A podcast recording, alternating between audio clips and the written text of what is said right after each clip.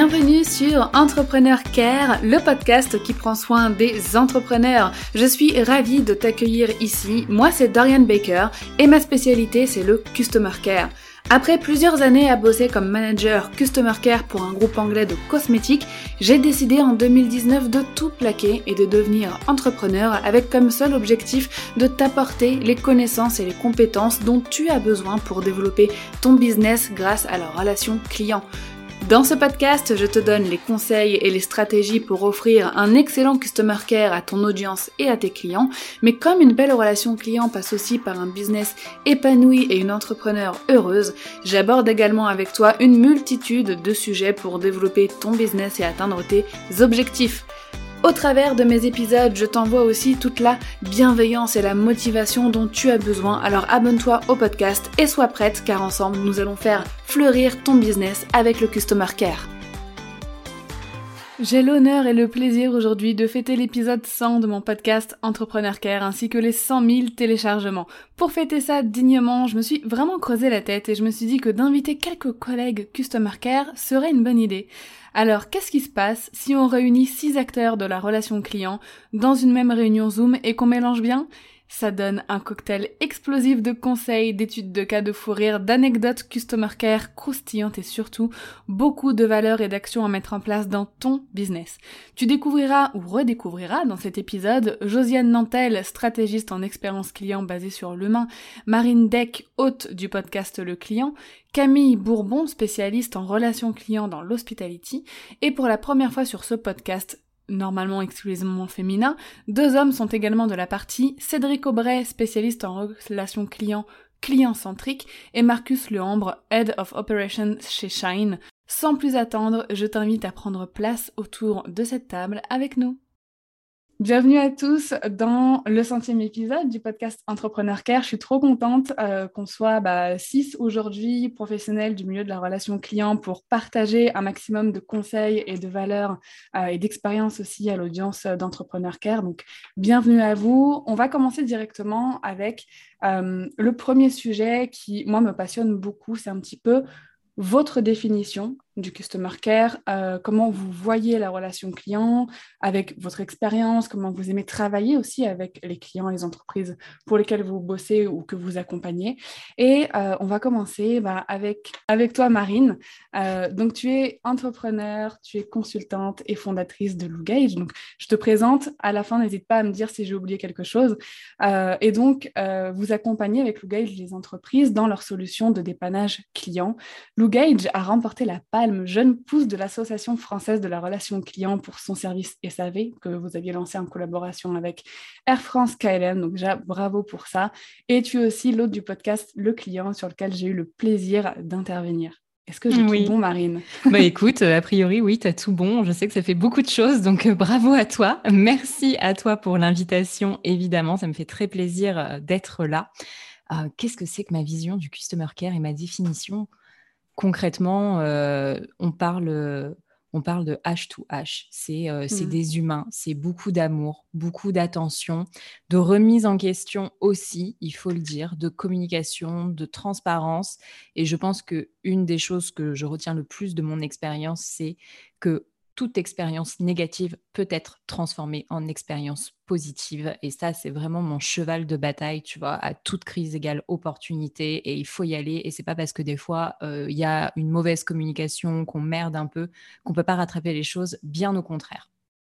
Je suis tout à fait d'accord. Et euh, est-ce que tu peux nous raconter peut-être un de tes souvenirs, l'un de tes premiers, euh, de tes premières approches avec la relation client, que ce soit en tant que cliente ou toi en tant que professionnel bah, en fait, ma première approche avec la relation client, c'était euh, le pitch de la FRC, puisque euh, clairement, euh, on m'avait demandé, donc Air France KLM m'avait demandé de venir pitcher pour tenter de remporter une palme ce soir-là à la FRC.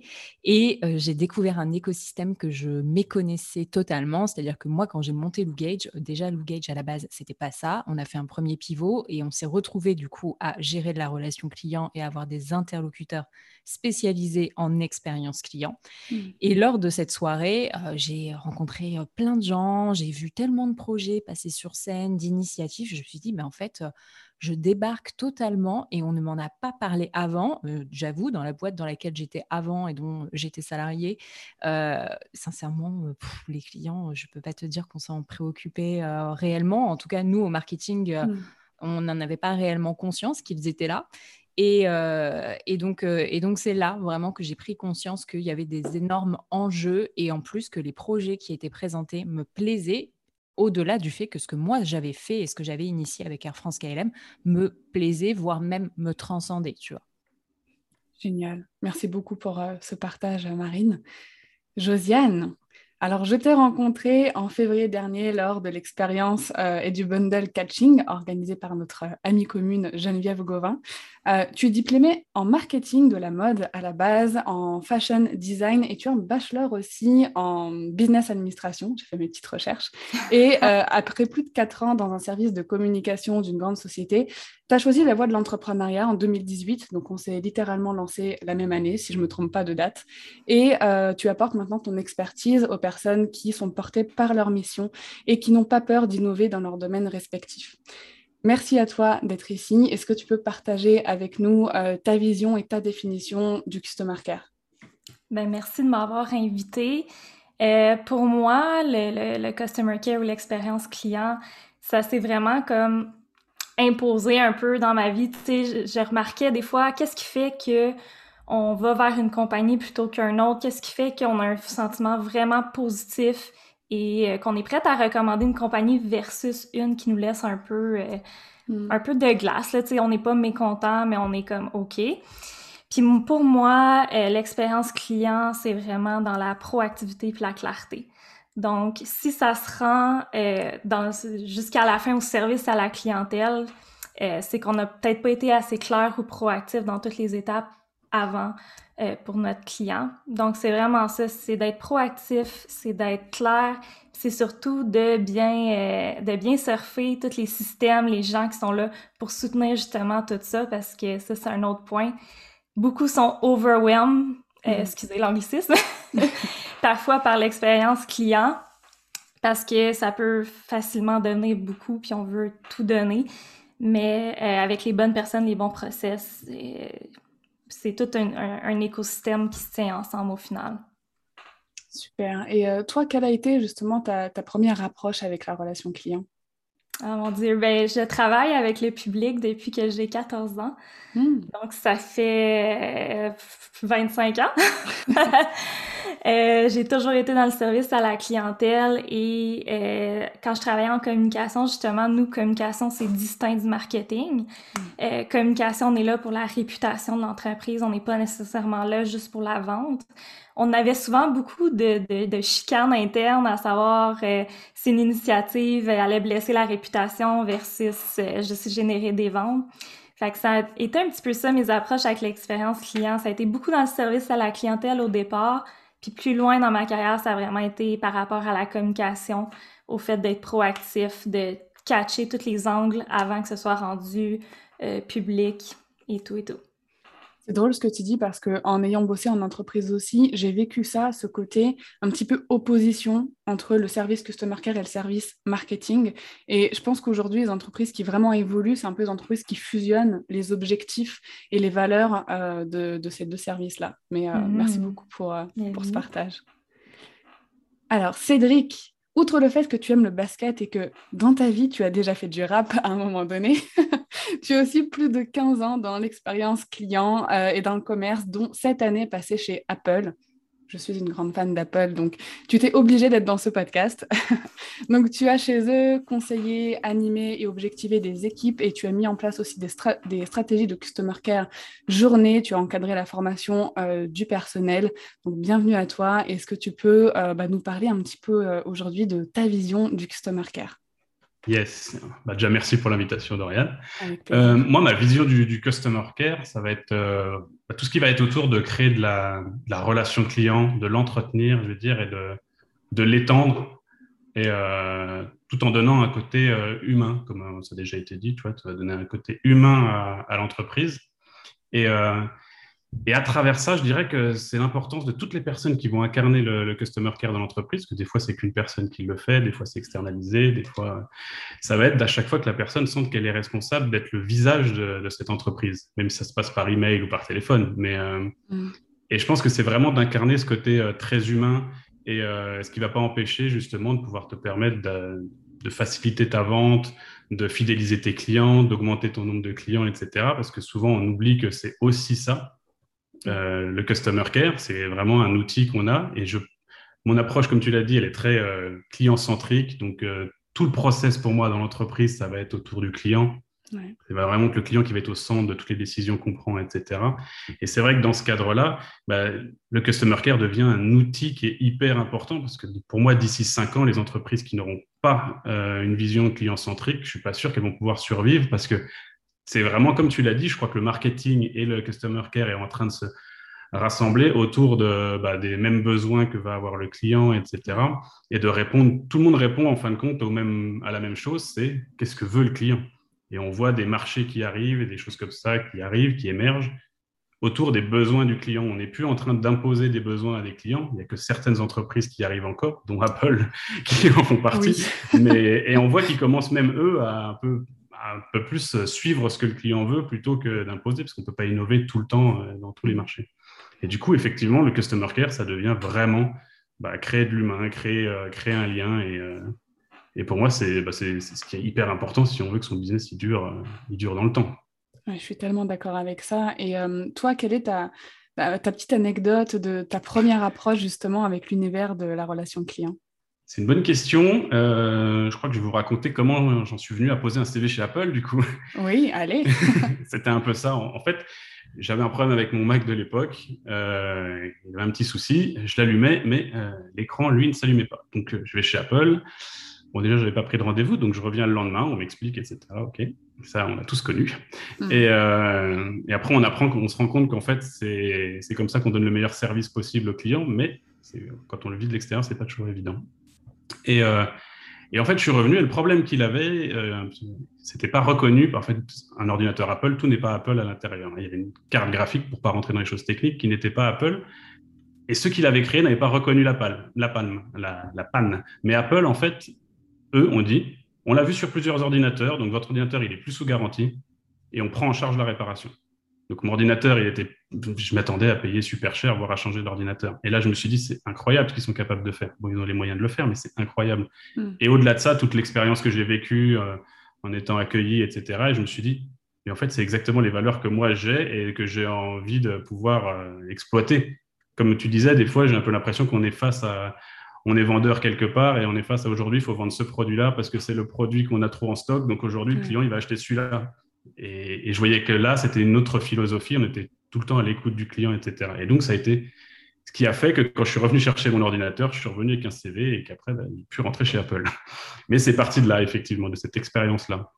Super. Mais euh, oui, effectivement, euh, je, remarque un énorme gap entre euh, la philosophie customer care ou marketing euh, outre-Atlantique ou même outre-Manche et ce qu'on peut vivre aussi parfois euh, en France, enfin, en tout cas les mentalités qui étaient encore incrustées en France jusqu'à maintenant. Merci beaucoup, Cédric. Marcus, on va passer à toi maintenant. Donc, tu as un diplôme, pareil, tu m'arrêtes si je me trompe, hein. tu as un diplôme d'ingénieur en informatique. Tu as lancé dans ta vie plusieurs projets et ça, franchement, ça, a, ça a beaucoup titillé ma curiosité en passant d'un de jeu en ligne à un outil de relation client, donc un dashboard de relation client e-commerce. Donc, même si le projet n'a pas vraiment abouti, ça montre tout l'intérêt que tu portes au customer care depuis un long moment. Et aujourd'hui, donc, tu es euh, chef des opérations euh, chez Shine. Et pour toi, le bonheur des clients passe par euh, le bonheur en fait des interlocuteurs. Est-ce que tu peux nous en dire un petit peu plus voilà, sur ta vision justement du customer care? Bah écoute, euh, merci beaucoup euh, Dorian. je suis ravi, ravi d'être d'être parmi, parmi vous. Si, si, tu le permets, je, te propose de, de commencer par, par l'anecdote pour te définir aussi ma, ma, vision du customer care parce que c'est c'est justement tout l'opposé de l'anecdote que, je vais, que je vais vous raconter. Euh, c'était il y a quelques, euh, quelques temps, euh, je cherchais une assurance. je cherchais une assurance pour, pour un appartement et mmh. j'avais un projet un peu, un peu particulier. Et, et en fait, j'ai pas réussi à. J'ai échangé avec une interlocutrice sur, sur, sur le site de, de cette assurance. Et euh, malheureusement, euh, je n'ai pas réussi à obtenir la réponse que je cherchais. On tournait autour du pot et j'ai compris avec, euh, avec un peu, un peu de, recul que la personne n'avait pas la réponse à ma question, mais parvenait pas à me, à me le dire franchement. et du coup, je me suis retrouvé très frustré parce que j'avais l'impression d'avoir perdu plus d'une heure à échanger pour essayer de me, me battre pour, pour trouver la réponse à mon problème. et, et j'avais le sentiment de ne pas rentrer dans les cases. Et en fait, pour moi, ma définition du customer care, c'est justement euh, l'inverse de tout ça. Euh, euh, c'est faire en sorte de, vraiment être à l'écoute du client, se mettre à sa place et pas forcément toujours suivre le script qui a été défini. Il faut faire preuve d'écoute, d'adaptation. Et, ça passe. et pour moi, ça, c'est ce qui est essentiel, c'est ce qui est essentiel pour, pour définir le customer care. C'est vraiment l'écoute du client. On est bien d'accord. Merci d'avoir partagé ça avec nous, Marcus. Donc toi, Camille, ta mission, euh, c'est d'enchanter les clients des commerçants en les aidant à poser des bases solides dans leur business. Tu as fait tes armes dans l'hospitality industrie et tu côtoies depuis tes 18 ans les, plus, les figures les plus exigeantes en fait dans l'univers de l'hôtellerie et du service. Tu as été dans la prestigieuse pardon, école hôtelière de Lausanne et ensuite tu as travaillé dans différents palaces et grands restaurants et tu es aussi, et ça ça parle à mon cœur, de, de grande fan de thé, tu as aussi tenu ton propre salon de thé. Euh, donc merci beaucoup euh, d'être là aujourd'hui et je te laisse nous indiquer ta définition du Customer Care. Donc, merci pour ton invitation. Euh, alors, je pense que beaucoup de choses ont déjà été dites, mais du coup, effectivement, ma définition à moi, c'est, euh, comme tu l'as très bien dit, je suis beaucoup dans l'émotion. Donc, c'est vraiment soigner ses rapports avec ses clients afin qu'ils ressentent des émotions positives tout au long de, des interactions qu'ils vont avoir avec, avec le commerce. Voilà. Et après, au niveau des. Moi, ma première. Euh, la première fois que j'ai eu affaire à tout ce qui était relation client, euh, bah, c'était quand j'avais 18 ans. Donc, euh, je suis partie travailler en Angleterre dans un hôtel au, au fin fond de l'Angleterre. J'étais en réception et au service au bar. Donc, du coup, j'ai je parlais pas trop anglais, mais j'ai dû apprendre à, répondre aux emails de réservation assez rapidement et, et puis à servir les personnes du coup euh, au bar. Euh, voilà. Au début, j'avais, je, comprenais tellement rien que j'ai même un client qui est passé derrière le bar euh, pour se servir sa propre bière. Mais il était très content, donc, donc voilà, ça fait partie de l'humain. Merci beaucoup Camille. Avant de continuer et d'atterrir sur le deuxième sujet, je vous réservais un petit speed quiz spécial relations clients. Marine, Self-care ou live chat? Self-care. Camille, intelligence artificielle ou support humain? Support humain. Josiane, celle-là, elle est pour toi, je sais qu'elle va te compliquer la tâche. Data ou feeling? Ah dieu Tu dois choisir. Ah mon dieu, euh, ça dépend de la grosseur de l'entreprise, mais euh, allons-y pour euh, data, malheureusement. Cédric, acquisition ou fidélisation? Ah, dure question. Je dirais fidélisation. Marcus, relation unicanal ou multicanal Ah, compliqué aussi. Euh, multicanal. Marine, email ou téléphone? Téléphone, c'est pas mal pour désamorcer. Premier hmm. email, deuxième, euh, deuxième étape, téléphone, sûr. Camille, réseaux sociaux ou live chat? Euh, Je dirais réseaux sociaux. Josiane, pareil, si tu devais n'en choisir qu'un, email ou réseaux sociaux? Email. Cédric, Onboarding ou outboarding? Onboarding, je dirais. Et enfin, pour terminer, Marcus, même si je pense connaître euh, la réponse, conversation ou script? Euh, Conversation. Super.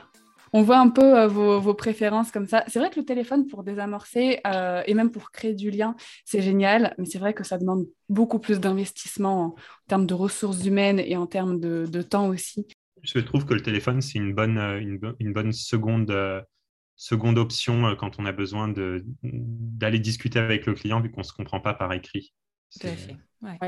Bah, aujourd'hui, il y a encore beaucoup de clients qui utilisent euh, le téléphone. J'ai plus exactement les statistiques en tête, mais l'email commence, euh, l'email et même tous les outils qui sont mis à disposition, je pense, notamment en ayant été cliente euh, chez Shine, le, live chat directement euh, accessible dans notre application, sur notre téléphone, qui nous prend que trois secondes à accéder, c'est beaucoup moins chronophage pour le client que peut-être d'aller chercher un numéro de téléphone, d'attendre, enfin, on connaît un petit peu les, principes. Donc, euh, c'est cool parce qu'il y a de plus en plus de nouveaux outils qui débarquent et on en parlera tout à l'heure. Vous allez tous nous partager un petit peu les outils que vous préférez. Là, en fait, je voulais qu'on aborde un petit peu les enjeux vous savez, de la relation client aujourd'hui sur le web. Euh, je pense qu'on peut tous s'accorder là-dessus et vous l'avez tous un petit peu dit dans, vos définitions. C'est de plus en plus indispensable pour n'importe quelle entreprise. je parle des entreprises sur le web parce que tous les auditeurs quasiment d'Entrepreneur Care ont euh, un business en ligne, euh, mais même pour des, boutiques ou des, des entreprises physiques, c'est exactement la même chose. Le Customer Care, il faut vraiment miser dessus pour penser au succès de son business selon vous, vraiment, quel, est l'élément, euh, s'il n'y en a qu'un seul, qui fait vraiment toute la différence à mettre en place en priorité dans une entreprise pour offrir une belle relation client? Pour moi, l'élément qui, fait euh, toute la différence, ce n'est pas euh, le process que vous allez mettre en place ou, la manière dont vous allez le faire, mais c'est vraiment l'attention que vous portez à votre équipe et, et la, et, la manière dont vous responsabilisez, autonomisez pardon, votre équipe.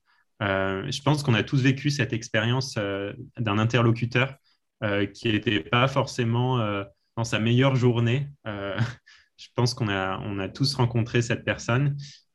Et, je pense que ce qui est important de retenir, c'est que les équipes, elles ne doivent pas retransmettre ça aux clients. parce que ça peut même être perçu à l'écrit, une personne qui est, qui est dans, une, dans un mauvais mood, parce que c'est humain, et, qu'au contraire, il faut, faut, choyer ses équipes, il faut les aider à se mettre dans une posture d'écoute, et, euh, je pense que c'est plus facile de se mettre dans une position euh, euh, d'écoute ou, ou, faire preuve d'empathie quand on est soi-même épanoui et heureux dans son, dans son, dans son travail.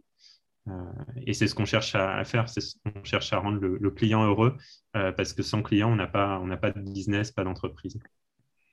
C'est clair. Euh, après, ça, je l'ai vécu en ayant été manager aussi d'un service client et, ce c'est pas un challenge qui est si facile hein, parce que selon les personnalités de chaque membre de l'équipe, le fait d'essayer de, les rendre le plus épanouis possible dans leur travail pour qu'eux-mêmes puissent retransmettre cet épanouissement euh, aux clients, c'est un vrai challenge, mais c'est aussi euh, hyper intéressant. C'est tout le défi. Il y a, beaucoup de personnalités différentes et il faut savoir jongler avec. Et... ton conseil, il est aussi applicable aussi pour les solopreneurs. Euh, pour les personnes qui sont tout seules aussi, prendre soin de soi, essayer de se, de se responsabiliser, mais sans non plus trop se mettre la pression, parce que c'est ça aussi le, gros challenge des, des, solopreneurs. Je crois que euh, toi, Josiane, t'accompagnes aussi beaucoup d'entrepreneurs tout seuls là-dedans.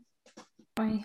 Oui. c'est clair. C'est ce, ce, que je disais au départ de comme trouver la balance entre la perfection, la vision de perfection du customer care qu'on pourrait avoir que un Apple ou quelque chose donne, puis adapter ça au niveau solo pour pas non mm. plus se brûler ou euh, justement là, en faire trop, puis après ça, il y a d'autres choses qui mangent la claque. Euh, mais ça revient à l'outil que j'allais proposer, c'est le feedback. Quand on est mm. solo, je pense que c'est euh, la, la, chose la plus simple à faire. C'est de mettre en place plein de petites choses que les gens peuvent nous laisser un feedback. Par exemple, est-ce que tu as aimé l'infolette? Avec un petit système d'étoiles juste au bas que les mm. gens peuvent voter. Euh, sur Instagram, c'est super facile aussi d'aller chercher euh, un certain feedback instantané des gens avec les outils de sondage, les outils de, de, jeu. Il y a même de la gamification qui peut venir euh, agrémenter justement ce, ce data-là qui est super important pour faire de l'écoute proactive des besoins des gens. Je suis d'accord. Hum, je sais que le feedback, c'est un truc que j'utilise énormément, mais pour tout et pour beaucoup de prises de décision aussi business parce mmh. que la voix des clients ou même la voix d'une audience, même sans parler de clients, mais quand on est créateur de contenu ou qu'on publie du contenu aussi pour promouvoir notre business, ces consommateurs de contenu-là, ils ont aussi un avis, un mot à dire. Et franchement, je n'ai jamais regretté. Je pense qu'aucune entreprise ne regrette un jour d'écouter et d'appliquer les, feedbacks clients. Donc, euh, merci Josiane, parce que ça, effectivement, surtout quand on est tout seul, c'est facile à mettre en place euh, et c'est indispensable pour nous guider. Puis l'écoute peut être subtile aussi. Tu sais, des fois, on pense qu'il faut vraiment poser des, gros sondages clairs, mais ça peut être très dans les subtilités ou dans les zones euh, pas tout le temps noir sur blanc non plus ce qui est dit. Essayer de faire confiance à ce qu'on ressent, à ce que le feedback nous transmet aussi en termes d'intuition. Moi, je me retrouve beaucoup euh, dans ce que Marcus et Josiane euh, ont dit, et du coup, je ferai un mélange, un hmm. mélange des deux. C'est-à-dire que peut-être que, un, il faut formaliser une espèce de, charte de la voix du client euh, et euh, quand on commence à avoir des collaborateurs, leur donner des clés sur euh, quel wording j'utilise, leur faire des screens, avoir des mini templates, même si bien évidemment qu'on va personnaliser à fond derrière, leur donner des exemples que ça marche vraiment. Et, pour donner des exemples, et eh ben, effectivement, il y a le feedback et notamment le feedback à chaud. Moi, je sais que toutes les semaines, euh, le vendredi, j'envoie euh, la newsletter euh, des bonnes nouvelles de la boîte. Et, et je trouve que c'est important du coup de se focaliser sur le positif. Et en fait, le positif, c'est peut aussi être des événements négatifs, mais qu'est-ce qu'on en a retenu? Qu'est-ce que ça mmh. nous a appris? Et euh, pour prouver à nos collaborateurs que euh, ça fonctionne, que ce qu'ils font, euh, c'est bien, et que même quand c'est pas bien, et bah, du coup, on s'améliore et on en retient, on en retient des choses. Donc vraiment, c'est la voix du client de façon transversale, essayer de formaliser un tout petit peu avant de passer, bien évidemment, à des étapes un peu plus supérieures, typiquement avoir, avoir un CRM, quoi. C'est vrai que ça, c'est l'étape 2. Ouais, je trouve qu'il bah, y a déjà beaucoup de choses qui ont été, qui ont été dites. Euh, moi, je mettrais aussi dans les bases, euh, ça devient vraiment à chaque personne qui va justement incarner le, customer care, ça va être d'être très au fait sur les produits, s'il y, a, y a plusieurs produits, ou, ou, mm. même de bien comprendre, euh, justement, je suis beaucoup sur les besoins et à quels besoins ça répond pour pouvoir renseigner au mieux, et très au fait sur les process de l'entreprise sans être trop rigide, parce que ça, après, c'est. Euh, mais aussi d'être très au fait, parce que sinon, on ne peut pas s'avancer dans une solution qu'on va proposer à un client si après, en fait, elle n'est pas. Euh, elle est, pas, elle est impossible à mettre en place ou qu'après, du coup, on est obligé de rétro-pédaler. Il n'y a rien de pire pour un client que lui dire on va faire ça et en fait, ce n'est pas possible. Donc, je pense qu'il y a aussi ces choses-là qui sont hyper importantes à mettre en place. Et euh, je mettrais aussi en avant beaucoup utiliser l'empathie. Hmm. Ça paraît un truc tout bête, mais combien de fois, même moi, ça m'arrive en tant que client, je suis face à des gens et je vois qu'ils n'ont aucune empathie. Soit on essaye de me vendre le produit, comme j'ai tout à l'heure, que l'entreprise doit vendre, mais on n'est pas euh, tourné vers mes besoins, vers essayer de me comprendre. Ou quand j'ai un problème, on essaye de très vite me proposer la première solution qu'ils pensent avoir compris à mon problème avant même de m'avoir complètement écouté. Et je pense que c'est vraiment quelque chose à mettre en place pour que très vite, en fait, déjà, il puisse y avoir des résultats. Je pense que le mélange des trois, connaître son produit, connaître euh, ses process et être empathique, déjà là, ça fait des, ça fait des résultats de dingue. Oui, ça je suis d'accord. L'écoute active aussi, parce que là tu soulèves un problème qu'on rencontre énormément, euh, ouais, énormément au téléphone, enfin surtout, par mail un petit peu moins, parce que en règle générale, on a l'effort de, de, lecture, mm. mais au téléphone, on sent souvent que l'interlocuteur écoute pour nous répondre et n'écoute pas pour comprendre en fait. Mm. Et on le sent préparer sa réponse et préparer son, son argument alors qu'on est toujours en train d'expliquer euh, notre problème et il n'y a rien de pire que de devoir réexpliquer ensuite parce qu'il n'a pas compris ou changement d'interlocuteur et on doit encore expliquer de nouveau. Ça aussi, ça fait euh, partie, je pense, des process euh, dont tu parlais. C'est si on a plusieurs collaborateurs qui gèrent le customer care, c'est vraiment d'avoir une sorte de fichier commun avec euh, les mm. mêmes informations pour que les clients n'aient pas à se répéter et qu'ils sentent qu'on l'a écouté, mais pas seulement la personne à qui il a parlé, mais toute l'entité, tout le business, en fait, l'a écouté, l'a compris et il est suivi pour ça. Bah, tu soulèves un truc important, c'est qu'on fait de l'humain. Nous, du coup, en tant que customer care ou entreprise, on parle à un humain. Et en face, on a un être humain qui parle à un autre humain, mais en fait, il parle à une entreprise. Aujourd'hui, il n'est pas venu pour euh, me parler à moi ou à n'importe qui d'entre nous. Il est venu pour s'adresser à l'entreprise. Du coup, demain, quand il se réadresse à l'entreprise, il veut que l'entreprise soit au courant qu'il a déjà discuté avec l'entreprise et pas que d'un seul coup, euh, il ait tout à réexpliquer. Donc, effectivement, les CRM, ça peut être hyper important, mais même quand il y a une passation qui se fait euh, comme ça assez rapidement, en fait, l'important, c'est que celui qui a eu l'interaction, il transmette les informations qu'il vient d'avoir pour pas que le client ait à répéter et qu'il le fasse devant le client aussi pour que tout le monde soit d'accord sur ce qui est en train de se passer, etc., que ce soit par téléphone ou en réel. Donc il y, a un, vrai rôle à jouer en se disant qu'il faut se mettre à la place du client parce qu'il n'a pas envie de, se répéter, il n'a pas envie de. Donc effectivement, euh, l'écoute, c'est, comme tu disais, hyper, hyper important et après, il faut le restituer. Quoi. Et ça, en plus, c'est hyper accessible à tout le monde. L'écoute, on n'a pas besoin de moyens financiers. On peut parfaitement débuter dans l'entrepreneuriat et dans la création de son entreprise. L'écoute, c'est 100% gratuit et ça aide énormément. moi, je suis assez d'accord avec tout ce qui a été dit. Et pour, euh, rejoindre un petit peu Cédric. effectivement, l'écoute, pour moi, c'est ce qui paraît une des choses les plus importantes. Et je pense qu'on peut, pour tout ce qui est hum, commerce physique, tu vois, on peut rajouter l'observation mm. et l'anticipation. Hum, je pense que quand on a notre client qui est. Alors, quand c'est par téléphone ou par email, c'est un petit peu plus compliqué, mais quand on a le, le client qui est face à nous, euh, on peut observer beaucoup de choses qui vont nous aider ensuite euh, à adapter notre comportement, euh, notre façon de faire et oui, et qui nous permettront en fait de répondre mieux aux besoins de, de notre client. Donc, ça nous permettra, l'écoute et l'observation nous permettront d'anticiper au mieux les besoins de nos clients. Pour toi, quels sont les outils que tu trouves indispensables pour utiliser, pour gérer ton expérience client? Alors, euh, là, là, je vais parler euh, pour les commerçants, du coup, les personnes avec qui je, travaille, et je vais reprendre un petit peu ce que disait euh, Marine tout à l'heure. Pour moi, c'est le CRM. Hmm. C'est ce qui va être c'est ce qui va être le plus important et c'est la première chose que je conseille à mes commerçants de, à mes commerçants de mettre en place. en général, les commerçants n'ont pas, ils n'ont pas beaucoup de temps, ils n'ont pas euh, beaucoup de, budget en fait. Et c'est vrai que la relation client, pour eux, ça va être euh, principalement bah, le, contact qu'ils vont avoir euh, lors de la vente. donc c'est important de, rappeler qu'il est possible de mettre d'autres choses en place. Et le CRM est un très bon outil pour ça.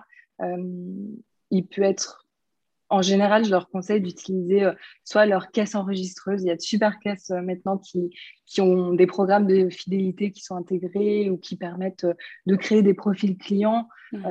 ça peut être via le site Internet. Sur les sites Internet, ils peuvent également créer des profils clients. Donc, c'est j'ai envie de leur conseiller de choisir au plus simple, mais surtout de ne perdre aucune info sur leurs clients. Comme tu le disais très bien tout à l'heure aussi, c'est important de, communiquer en équipe, c'est important de, noter tout ce que le client peut nous dire, surtout s'il y a des petites spécificités.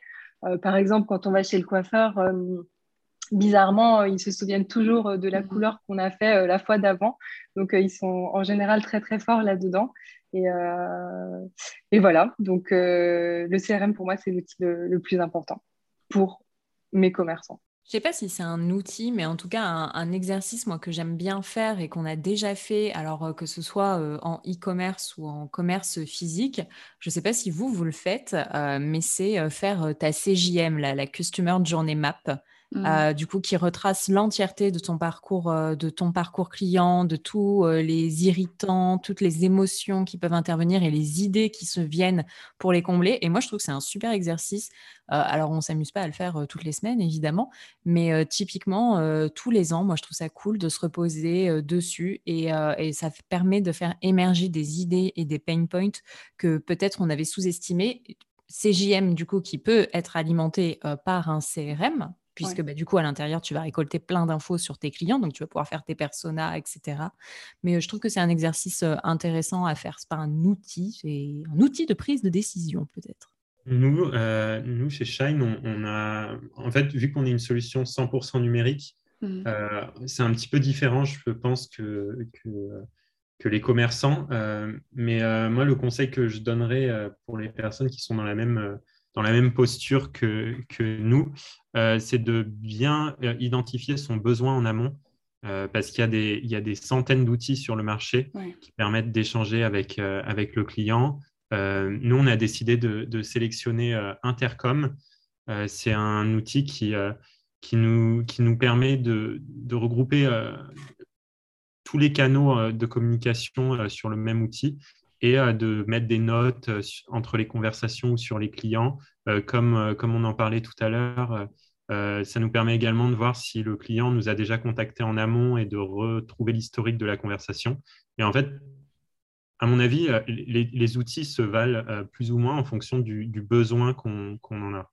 Et, et, du coup, ça serait ça mon conseil pour choisir le bon outil. Tu as parfaitement raison. Souvent, on s'éparpille euh, avec les outils, surtout quand on a déjà bah, voilà, les bonnes bases euh, en relation client dans, son entreprise et qu'on veut aller plus loin.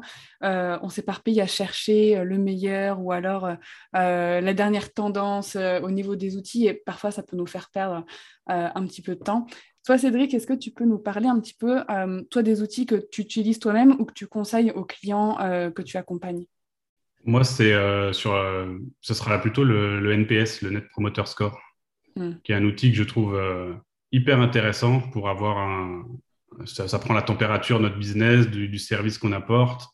Euh, je trouve que la question qui est posée est justement hyper pertinente. D'ailleurs, tout à l'heure, tu m'as demandé, euh, je t'ai répondu euh, fidélisation, et c'est mm. même carrément recommandation, la question. Donc, on est à l'étape encore après. Et, et, ça permet aussi d'avoir des retours des clients qui vont à chaque fois noter pour chaque réponse et en plus pouvoir rajouter rajouter un commentaire. Et ce qui est hyper intéressant, c'est qu'à chaque fois que vous voulez mettre quelque chose en place dans votre entreprise ou des choses comme ça, vous pouvez changer le questionnaire, même si la question de base, c'est est-ce que vous recommanderiez et quelle note vous mettriez, mais derrière, vous pouvez à chaque fois avoir des questions qui vous permettent de vraiment connaître la température sur ce que vous êtes en train de mettre en place et de pouvoir réagir très très vite. Euh, quand vous voyez que vous lancez quelque chose et que vous vous rendez compte qu'en fait ce que vous avez mis en place n'est pas au top sur le service de vos clients, vous pouvez directement vous, euh, venir faire des changements et d'ailleurs après apporter même des changements dans le questionnaire aussi, parce qu'il y a d'autres questions qui peuvent arriver aussi euh, entre-temps. Et, c'est un super outil justement pour, pour toujours savoir où on en est sur la qualité qu'on donne comme service à, nos clients. Donc moi, c'est un outil que j'adore. Chez Apple, on l'utilisait avec Medalia. Après, il y a plein d'autres solutions. Moi, j'ai fait du e-commerce, je l'ai utilisé avec des solutions que je pouvais mettre sur mes boutiques, etc. Il existe je n'ai pas une solution en particulier à conseiller, c'est au cas par cas en fonction de vraiment euh, ce qu'on utilise déjà aussi. Mais euh, effectivement, c'est enfin, le top, quoi. moi j'adore. Et euh, est-ce que pour les personnes peut-être qui nous écoutent et qui ne savent pas ce que c'est exactement le, NPS, est-ce que tu pourrais nous le redéfinir? J'en avais parlé dans un ancien épisode, mais on va refaire une petite mise à jour ici. Ce que c'est exactement et comment on le calcule? Ok, alors, je ne vais peut-être pas rentrer dans les détails mathématiques du calcul, qui n'est pas toujours hyper, euh, hyper évident, mais euh, en fait, on va poser des questions aux clients, on va leur demander de répondre sur une note qui va être notée de 1 à 10. On va avoir mm. euh, tout un question, c'est un espèce de questionnaire client, un peu de satisfaction, pour faire simple, si on devait démystifier. Et, mais il y a un avantage là-dessus, c'est que derrière, ça va générer une note qui est en fonction d'une seule question. Et la seule question, c'est est-ce que vous recommanderiez notre boutique, notre entreprise ou à vos amis ou à votre entourage? Hmm. Et en fonction de la réponse qui va être donnée, on va dire que comme c'est sur 10, si vos clients euh, répondent entre 9 et 10, ça veut dire qu'ils sont promoteurs. Euh, s'ils sont entre 7 et 8, ils vont être passifs. Et avant, ils vont être détracteurs. Okay, il y a des, fois, il y a des personnes qui aiment bien changer un petit peu ces, données-là. Mais pour faire simple, ça va être ça. Et, euh, et, après, ça va nous générer une note qui va de moins 100 à plus 100 en fonction de la globalité des réponses, etc. Et si vous voulez être euh, dans le top monde, il faut être aux alentours de 70. Parce que pour les personnes qui nous écoutent et euh, qui n'ont pas forcément euh, bah, de super outils pour le faire tout seul, je sais qu'on peut très bien le faire avec un Google Form, par exemple, mmh. ou un ah, Typeform.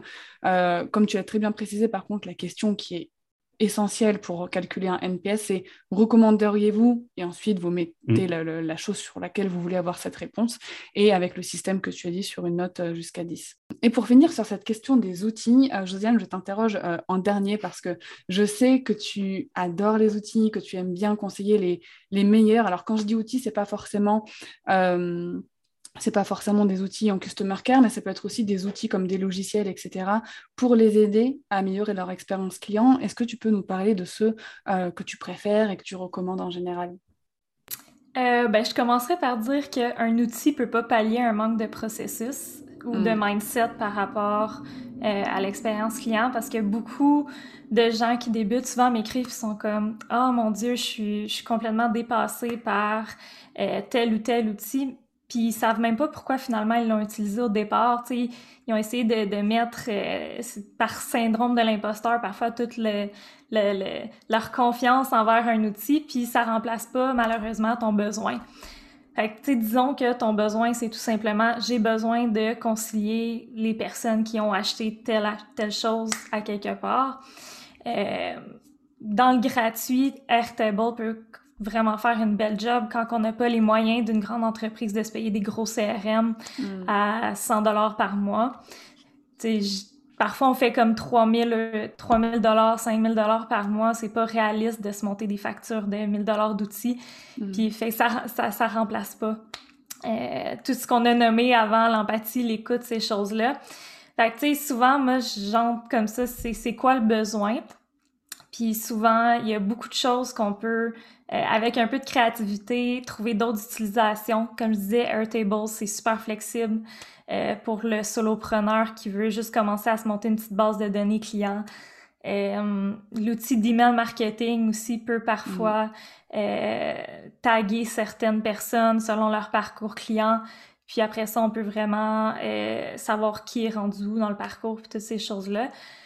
Fait que c'est vraiment, euh, c'est ça, je pense que c'est le mindset autour des outils plus que l'outil en tant que tel qui fait la différence. C'est vraiment le besoin parce que, comme je disais, on peut pas, euh, on n'a pas des budgets euh, de fou non plus pour s'équiper en technologie. Fait que c'est vraiment de trouver l'équilibre là-dedans. Pour rebondir sur, sur ce que Josiane disait, je, je, pense que c'est très important de, pour améliorer l'expérience client, d'avoir une manière d'identifier de, et de de regrouper en fait les questions euh, qui sont les plus fréquemment posées par vos clients pour que derrière vous ayez le, moyen de les anticiper et c'est-à-dire en, améliorant en fait dans votre produit euh, ça peut être en rajoutant un article de FAQ par exemple.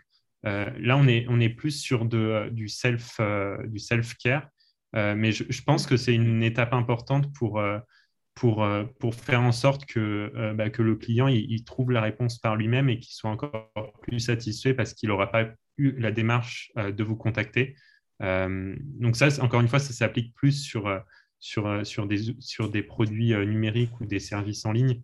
mais, mais à mon avis, on peut aussi trouver des, des applications sur, le, sur le domaine physique un petit peu tout à l'heure, Cédric, du coup, sur euh, les fiches produits, etc. C'est se faire euh, une base de connaissances euh, la plus dense possible pour les collaborateurs, mais aussi pour les clients, du coup. Et, et ça, c'est vrai qu'au final, ça sert, ça sert tout le temps. Tout à l'heure, on a un petit peu tout ça survolé ce sujet, mais aujourd'hui, le Customer Care, pour moi, en tout cas, je pense que vous êtes d'accord, c'est pas seulement un outil euh, de fidélisation, euh, d'apporter une plus belle image de marque, c'est aussi une énorme force de vente euh, et d'acquisition de clients. Est-ce que vous avez un ou plusieurs conseils à partager aux auditeurs afin qu'ils puissent avoir plus de résultats en termes de conversion avec des techniques de relation client ou de customer care? Je dirais ne soyez pas des vendeurs, pour, hmm. faire, pour faire simple. Je pense que on est dans une, enfin, je pense qu'on est dans une période où les gens sont en quête de sens, ils ont besoin de savoir euh, euh, pourquoi on est là, etc. Et je trouve que c'est très lié avec le fait que maintenant, bah, du coup, les gens, ils ont besoin qu'on les comprenne. Il y a un besoin profond d'être compris. Et je pense que c'est complètement fini, cette euh, époque ancienne où on arrivait, on allait voir le vendeur, il nous récitait son speech, on finissait par acheter. Je pense que maintenant, quand on vit ça, on vit une très mauvaise expérience, on arrive chez soi, on reçoit un produit et on n'est pas content, ça répond pas à ce qu'on voulait. Des fois, c'est même pas du tout adapté à ce qu'on voulait nous. Peut-être que ça répondait à ce que le manager avait dit le matin sur le produit à vendre euh, qui était trop en stock ou quelque chose comme ça. Et du coup, je pense que maintenant, on est plus en train de, euh, nous, en tant qu'entreprise, on va chercher euh, plus à travailler avec les émotions, que ce soit créer des émotions, ou que ce soit des fois accueillir des émotions des personnes mécontentes ou des choses comme ça quand ils ont des, choses à venir nous, reprocher, entre guillemets. Et, et je pense que derrière les émotions, il y a toujours des besoins. C'est-à-dire que quand, euh, quand Minnie Baker il pleure, il, dit son mécontentement, mais euh, derrière, après, le but, c'est de savoir si euh, son besoin, ça vient de l'estomac ou si ça vient de la couche, tu vois. Et, du coup, le, rôle après qu'on va avoir, c'est de comprendre d'où vient le besoin pour apporter la solution. Et c'est pareil avec les, ça va être pareil avec les, les clients, en fait. C'est d'essayer de vraiment comprendre quel besoin se cache derrière l'émotion qu'il a quand il arrive et qu'il est mécontent, par exemple. Mais là, si je reviens vraiment sur la force de vente, ça va être vraiment de comprendre qu'est-ce que le client est venu chercher. S'il est rentré dans ma boutique ou s'il est venu, euh, s'il est rentré en relation avec quelqu'un au téléphone par rapport à un site internet ou quoi que ce soit euh, qui pose des questions, il a forcément des besoins. Et ça peut être des besoins euh, vraiment liés au produit ou ça peut être des besoins qui sont vraiment plus, comment dire, plus profonds. Il a besoin d'être rassuré par rapport à quelque chose avant de faire son achat, etc. Donc la personne qui est en face doit vraiment comprendre le besoin et une fois qu'elle a compris vraiment ce besoin, elle peut répondre à la solution. Et donc la découverte des besoins, pour moi, c'est un outil qui est super important et ça passe par l'empathie, par, euh, par l'écoute active, comme tu disais tout à l'heure. C'est savoir poser les bonnes questions, questions ouvertes, des questions fermées, des choses comme ça, pour vraiment avancer avec le client. Et c'est surtout venir se mettre au niveau du client et pas se dire je connais tout mon produit, je vais t'expliquer comment ça se passe. C'est vraiment le client, il a, il a des étapes où il apprend à connaître son besoin, etc., il est important de vraiment venir et de lui dire où, où il en est, parler avec lui pour savoir où il en est dans son, dans son parcours. On parlait tout à l'heure de parcours client, et on a vraiment besoin de savoir où il en est dans le parcours client, en fait. et du coup, il ne faut pas être des vendeurs. Il faut être des conseillers. Le rôle de la personne qui est là, c'est en fait le client, il arrive, connaît ses besoins, ses problèmes et ces choses-là. Et là, nous, comme j'ai dit tout à l'heure, de connaître nos process et nos produits. Et on est là pour faire le pont entre les deux. Et donc, on est un conseiller, on est là pour aider le client à faire son choix. Et je crois que c'est le meilleur conseil qu'on puisse donner maintenant, c'est arrêter de vouloir vendre parce que la personne va arriver chez elle et le pire chose qui puisse lui arriver, c'est de se dire c'était pas ce qu'il me fallait en fait. Mm. Et du coup, toute l'image de l'entreprise va être vue à travers le fait que on l'a mal conseillé et il ne retournera plus jamais là-bas. Peut-être qu'en plus, il va devoir revenir. Et en plus, si on découvre bien les besoins du client, il n'a pas l'impression d'acheter, il a juste l'impression que bah, ça répond. Euh, pour euh, moi, pour vous partager, c'est un client qui vient et qui vous dit Je vais juste me renseigner pour un achat que je voudrais faire plus tard. Et au final, bah, quand vous répondez vraiment à ses besoins, il achète tout de suite. Parce qu'il se dit, mais en fait, vous répondez exactement à ce que je veux. Et je ne sais pas si demain, quelqu'un va être capable d'aussi bien euh, me proposer quelque chose qui correspond. Et ça veut peut-être même vouloir dire les upsells qu'il y a autour et toutes ces choses-là, les, produits qu'il y a en plus. Parce qu'au mm. final, si vous oubliez, si vous avez d'autres produits qui correspondent vraiment à son besoin et que vous oubliez de lui les conseiller, qu'il arrive chez lui, qu'il se rend compte, euh, je vous parle bah, des produits Apple, parce que je les connais bien, et qu'on a changé les prises à un moment donné et que du coup, il fallait toujours des adaptateurs, n'est-ce pas, pour pouvoir brancher les choses dessus. Tous ceux qui ont des produits Apple savent exactement de quoi je parle. la pire des choses, ce serait quand même que la personne arrive chez elle et qu'elle se rende compte que pour brancher quelque chose qu'elle a déjà, qu'elle veut utiliser, elle ne puisse pas à cause de ça. C'est un exemple, mais ça marche pour tout ce qu'on vend. Si on découvre en fin de compte que la personne elle a un besoin et que ce besoin il peut être rempli avec un produit, c'est notre devoir de lui proposer, pas de lui vendre. Ça ne devient pas un jeu de devoir lui vendre à tout prix, mais au moins de lui proposer. Et comme ça, la personne, elle peut entièrement utiliser quelque chose qui répond à ses besoins. Ça peut être un service, ça peut être un produit. Et donc, la découverte des besoins, c'est vraiment fondamental. Et c'est derrière ce besoin qu'il y a les émotions. Je reviens à ce que je disais au début. Et du coup, si on veut créer l'effet waouh que tout le monde recherche, des fois, on cherche des trucs de fou pour aller créer de l'émotion chez les clients. Mais en fin de compte, quand le client on répond à ses besoins et qu'il se sent compris, l'effet waouh, il est immédiat. Et en fin de compte, c'est le plus simple à créer. Des fois, on va chercher des trucs de fou. Euh, juste celui-là, il est déjà incroyable quand vous sortez de quelque part et vous dites, mais en fait, cette personne m'a compris exactement et elle m'a vendu exactement ce qu'il me fallait, c'est génial. Demain, euh, si quelqu'un veut acheter quelque chose comme ça, je lui dirais, mais va là-bas. Moi, je ne savais pas trop ce que je voulais, je suis arrivé, je suis reparti, je savais exactement ce que je voulais. Donc, euh, vraiment, comprendre les clients, les écouter avec sincérité, vraiment avec sincérité, et pas être là pour jouer à un jeu, de devoir lui vendre le truc un peu impossible ou quoi que ce soit. On n'est pas là pour répondre aux besoins de l'entreprise, de vendre, etc. On vendra beaucoup plus si on écoute le besoin du client. Le client est peut-être en train d'hésiter entre nous et un autre. Hmm. Et si nous, on répond à son besoin, il va peut-être plus hésiter. Au final, on vendra plus, mais pas de manière euh, à s'accrocher à fond, à devoir vendre. Ça va se vendre naturellement. Moi, pour rebondir sur ce que Cédric a dit sur, euh, sur la, qualité du, conseiller, euh, au risque de me répéter, pour moi, ça passe par le bien-être de hmm. l'équipe. Et, et un, un, conseiller qui, qui, sera heureux dans son travail, il va s'impliquer davantage pour, pour, pour son entreprise et il va pas. Euh, pour moi, un vendeur qui, euh, qui déroule son pitch commercial, c'est quelqu'un qui n'a pas vraiment compris l'objectif de l'entreprise et le, fond du produit et, qui ne va pas être assez empathique avec le client. Donc, je pense que c'est clé de, se dire qu'il faut, faire en sorte de, choyer son équipe et, de, l'autonomiser et de lui, euh, apporter les clés euh, pour qu'elle soit autonome. Et, euh, et, et, après, sur plus, pas, pas, vraiment une astuce sur la, le, la conversion, mais plus sur la fidélisation. je pense qu'on peut fidéliser facilement avec des petits gestes commerciaux qui vont être offrir un tote bag à la fin aux clients pour mmh. qu'ils se sentent différents. Si jamais on a eu un, un, bon feeling avec la personne, je, pense que euh, c'est des petits gestes qui vont faire que le client va se sentir euh, différent. Euh, et, pour moi, ça a son importance. Chez Shine, on a, par exemple, vu qu'on est, on est très numérique, on envoyait des, des petites lettres à, certains de nos clients avec un mot manuscrit et, et ça a fait son effet. c'est des petites choses comme ça qui peuvent fidéliser la clientèle. Et en plus, ce sont des choses qui sont partageables. C'est-à-dire que les petites lettres que vous envoyez, il y en a forcément qui ont été partagées sur les réseaux sociaux, dans des stories, ce genre de choses. Et tu parles de fidélisation. Mais ça aussi, ça joue dans l'acquisition de nouveaux clients parce que ça vous rend visible par ces gestes commerciaux, justement. Donc, et moi, c'est ce que j'appelle le cercle vertueux de, la relation client, c'est que la fidélisation euh, a un impact énorme aussi sur l'acquisition de nouveaux clients. Et, le bouche à oreille, notamment. Oui, c'est toute la magie du customer care.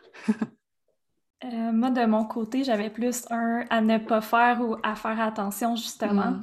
Ça s'applique peut-être plus au domaine en ligne. Euh, c'est de doser les techniques de persuasion qui se disent parfois dans le monde euh, du copywriting ou des choses comme ça. Parce qu'il y a beaucoup de ces techniques-là qui créent un sentiment d'anxiété chez le client. On peut parler de fear of missing out, mm. dans, dans le classique là, de créer un euh, nous versus eux.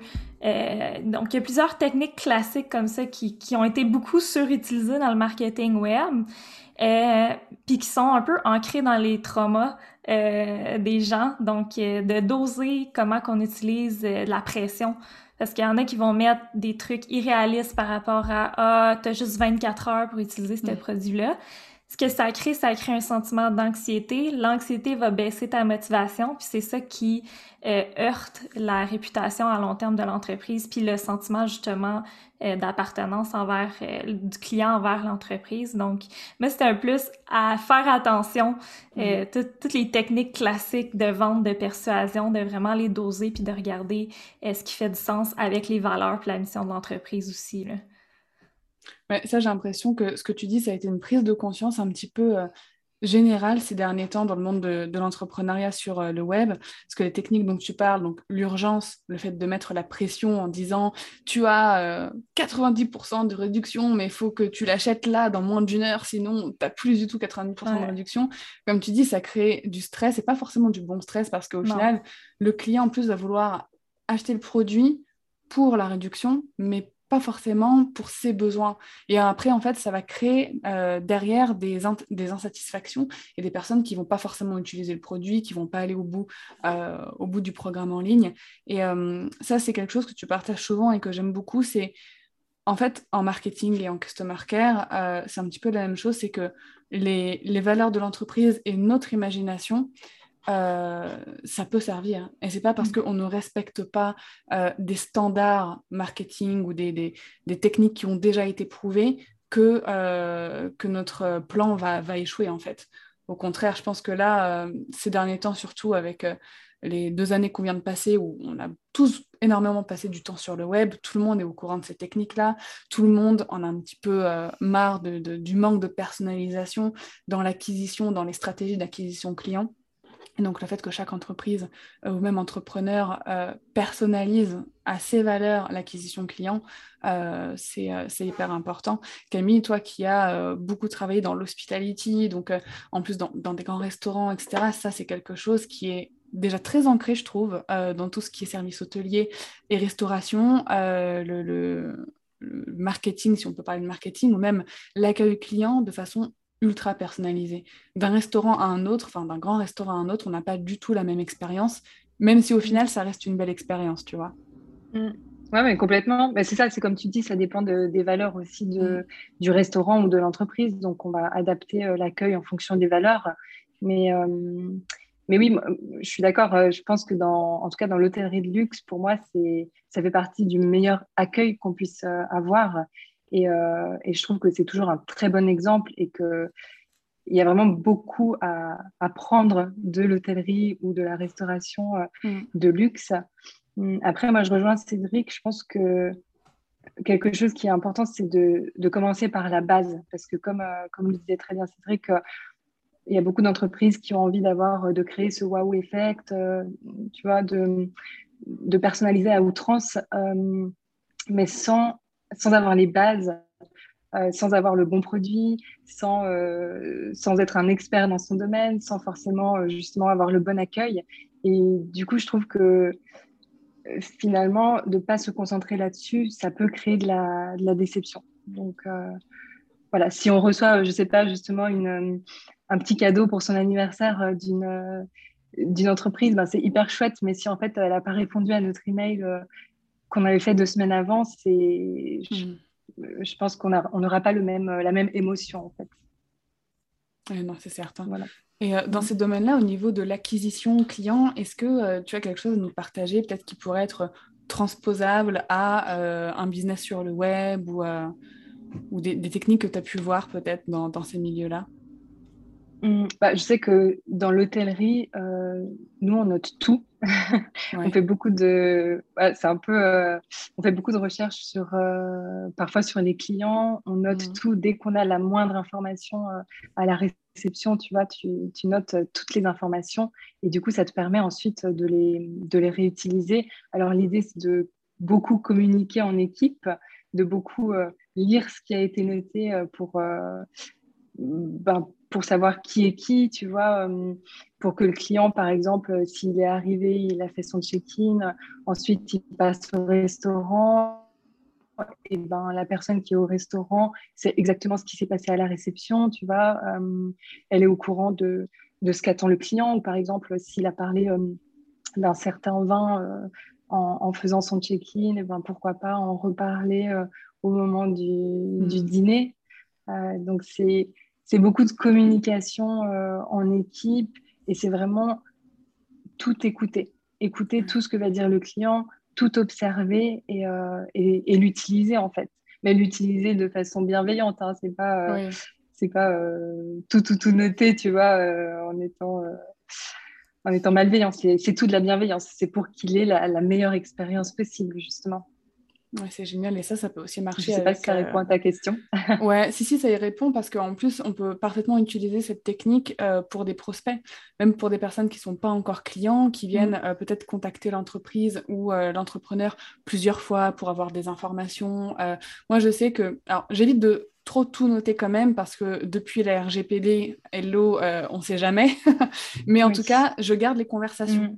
Et comme ce sont des conversations souvent euh, bah, mm. qui sont bah, voilà, d'un commun accord avec euh, l'interlocuteur, il n'y a aucun souci de conserver ces infos dans des conversations email, dans des conversations DM, ce qui mm. fait que on peut vraiment transposer ton conseil avec ça, c'est-à-dire ne supprimez jamais vos conversations. Mais alors vraiment, moi, c'est quelque chose que je recommande de, ne jamais faire, de, de supprimer, excepté bien évidemment si la personne vous le demande, parce que là on y est obligé, mais euh, ça fait que si un jour quelqu'un vous réécrit et que ce nom vous dit quelque chose, eh ben, on peut retourner dans les archives de nos emails, retrouver les anciennes conversations et rebondir, même si c'est un truc qui s'est dit il y a six mois, rebondir dessus. Et là, je pense, Cédric et Camille, vous êtes d'accord, on va trouver cet effet waouh, la personne va se dire, ok, je l'ai contactée il y a six mois, elle se souvient de ce que je lui ai dit, elle a rebondi dessus et elle, répond à mon besoin là aujourd'hui.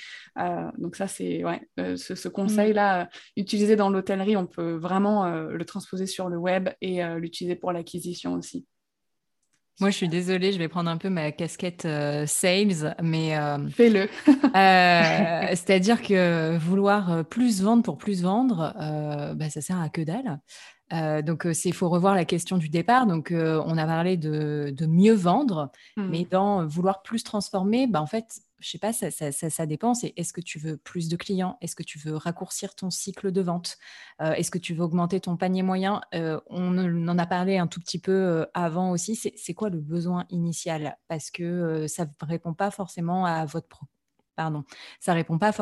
problématique et il y a tellement de choses qui sont possibles. Enfin, on peut rentrer dans des histoires de MQL, SQL, tout le bazar, machin. Mais, mais voilà, juste qualifier bien votre besoin au départ. C'est est-ce qu'il faut raccourcir le cycle de vente? Dans ce cas-là, ça veut dire que peut-être qu'il manque des informations sur votre site internet, qu'il faut faire monter en maturité vos prospects pour que du coup ils deviennent plus chauds et qu'ils passent plus vite clients. est-ce qu'il faut raccour... enfin, est-ce qu'il faut augmenter le panier moyen? Bah, Dans ce cas-là, c'est une fois que je commence à échanger avec mon prospect qu'est-ce que je peux lui proposer Est-ce que je l'écoute vraiment bien euh, pour euh, lui proposer euh, tout le package? Parce que ça se trouve, il y a des besoins que je n'ai pas identifiés. Et dans ce mmh. cas-là, on peut reprendre l'historique. Et si on voit que bah, la personne, elle a commandé chez toi le 1er juin et qu'elle recommande le 15 juin, bah, c'est qu'il y a eu un problème sur la qualification au départ et sur l'écoute du client. Et ensuite, augmenter son pipe du départ. Bah, c'est de la communication, c'est c'est vraiment pour moi des enjeux, des enjeux marketing, donner des informations, pas être vendeur, être conseiller et du coup accompagner les gens dans leurs projets, dans les faire monter en maturité. Tu peux organiser des webinaires, etc. Mmh. Plein de choses hyper sympas à faire qui sont pas là en mode coucou, je viens d'ouvrir un stand et achetez-moi achetez, moi mes produits. Ouais, ton conseil, il est, il est génial parce que c'est la technique que moi j'avais utilisée, donc de faire euh, grandir en maturité les prospects avant de leur vendre quelque chose pendant, je euh, je sais pas moi, peut-être six mois, sept mois avant d'avoir même un produit à vendre. Euh, j'ai éduqué en fait une audience au customer care, ce qui a fait que quand j'ai lancé mon produit, eh ben, ces personnes étaient prêtes à l'accueillir. Euh, elles ont découvert leurs besoins parce que c'était un, domaine dans lequel euh, beaucoup d'entrepreneurs n'avaient pas conscience de, que, c'était là que ça pêchait et que c'était là qu'étaient leurs besoins. Et pour beaucoup, je pense, d'entreprises euh, dans certains domaines, ton conseil est génial. C'est vraiment d'éduquer, de préparer et de... C'est ça, en fait, c'est de préparer ton prospect oui. vraiment à En plus, tu vas, tu, vas gagner du temps parce que sinon, s'il arrive à une étape où il est totalement immature, sans être péjorative, évidemment, c'est bah, il va te poser toutes les 15 jours, il va t'envoyer mmh. un mail pour te poser des questions, etc. Et toi, tu aurais pu passer du temps à faire autre chose, à potentiellement augmenter le panier moyen de gens qui sont déjà plus matures, faire mmh. de l'upsell, du cross-sell sur des clients que tu as déjà. Donc, c'est dans l'intérêt de tout le monde, je pense, d'avoir des, des, gens qui arrivent chez toi et qui soient déjà assez matures sur leurs besoins. Bah écoute, on va continuer avec toi, Marine. et là, c'est une question que j'aime beaucoup poser parce que souvent, on a des pépites quelle est l'anecdote, l'expérience la plus dingue que tu aies vécue en relation client euh, et qu'est-ce qu'elle t'a appris? Donc, euh, moi, de, avec ma casquette euh, d'entreprise mmh. avec un client. Ben, je pense que ce sont avec, c'est bien évidemment avec les passagers, les passagers d'Air France qui, les pauvres, n'avaient plus de valises.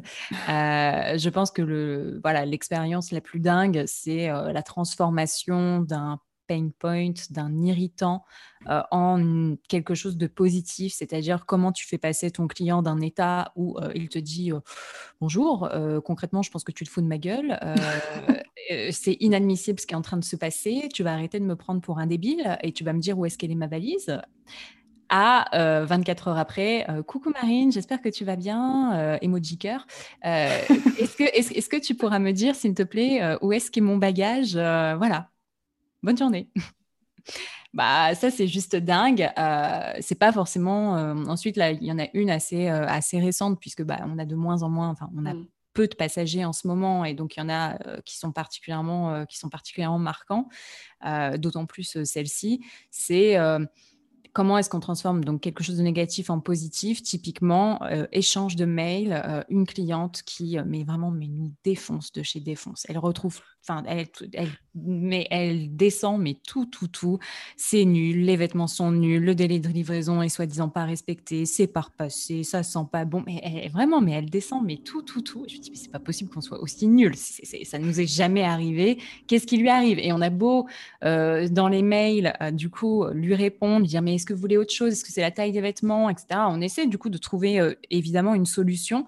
Et non, elle botte en touche. Et donc, je prends mon téléphone euh, et je l'appelle. Et en fait, euh, ben, je découvre tout simplement que cette dame, donc on est au deuxième confinement, je crois, elle vient euh, du Brésil et euh, elle vient pour les funérailles de sa maman. Donc, bien évidemment, qu'elle n'a pas vu depuis longtemps parce que ce n'était pas possible. En plus, qu'elle vient dans des, circonstances qui sont quand même extrêmement particulières et que concrètement, il fallait juste qu'elle passe ses nerfs sur mmh quelqu'un. Et au bout de 30 secondes, bah, en fait, elle, euh, elle s'effondre. Elle dit Mais je suis désolée de vous avoir parlé comme ça. J'aurais jamais dû vous parler comme ça. C'est pas contre vous.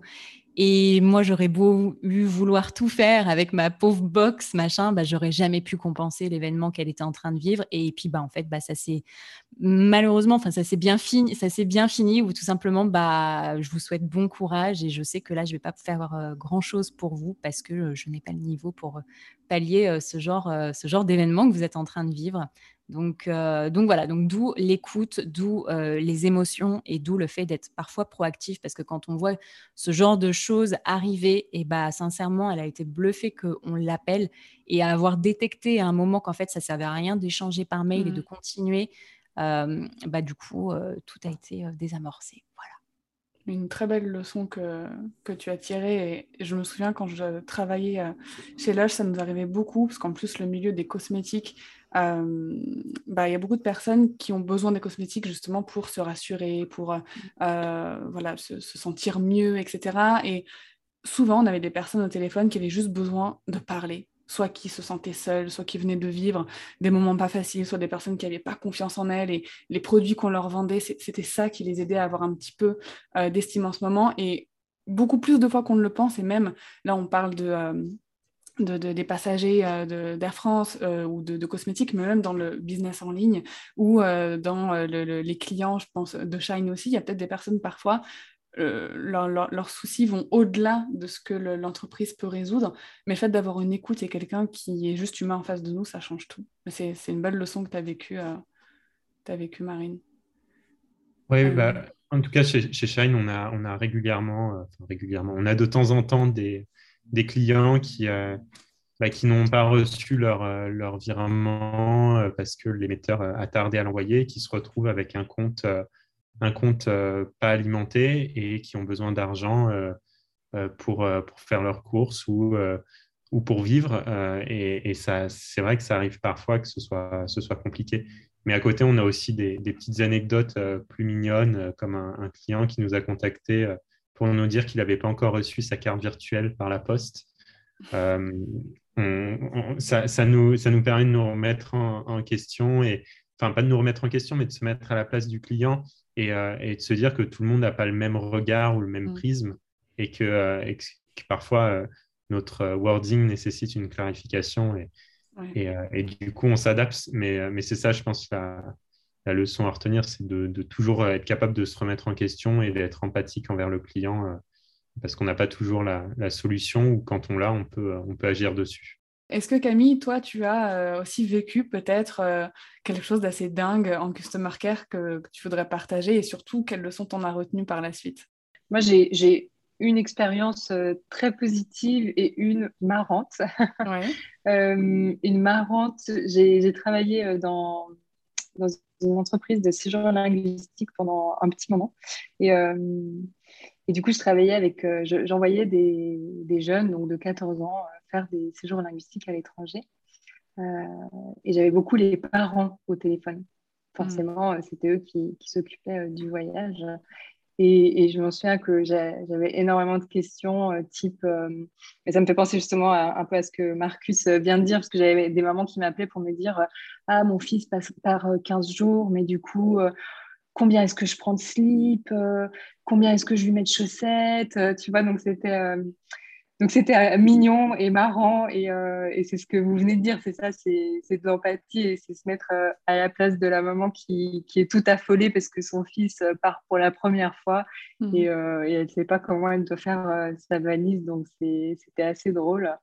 et puis après, sinon, au niveau d'une expérience vraiment fantastique que moi j'ai vécue en tant que cliente, entre guillemets, c'est vraiment bah, mes années d'études où en fait, euh, c'était une école où, c'est une école hôtelière, donc bien sûr, on nous apprend euh, comment euh, traiter le client au mieux, mais en plus de nous l'apprendre, on le vivait vraiment.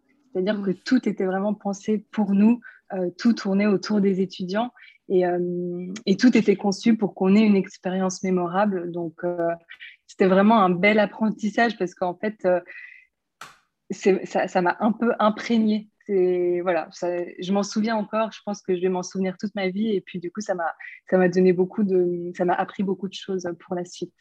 Est-ce que Josiane, tu as aussi euh, une anecdote euh, en relation client à nous partager, euh, un petit peu extrême ou Quand j'étais aux études, j'ai, j'ai travaillé dans une banque, donc j'ai énormément de situations extrêmes et L'argent, c'est un, un, thème qui est très inconfortable et très générateur d'émotions. Fait il y a eu toutes sortes d'anecdotes ici, puis ça rejoint ce que tout le monde a dit par rapport euh, à rattraper quelqu'un vraiment en colère, fâché, puis y proposer des solutions.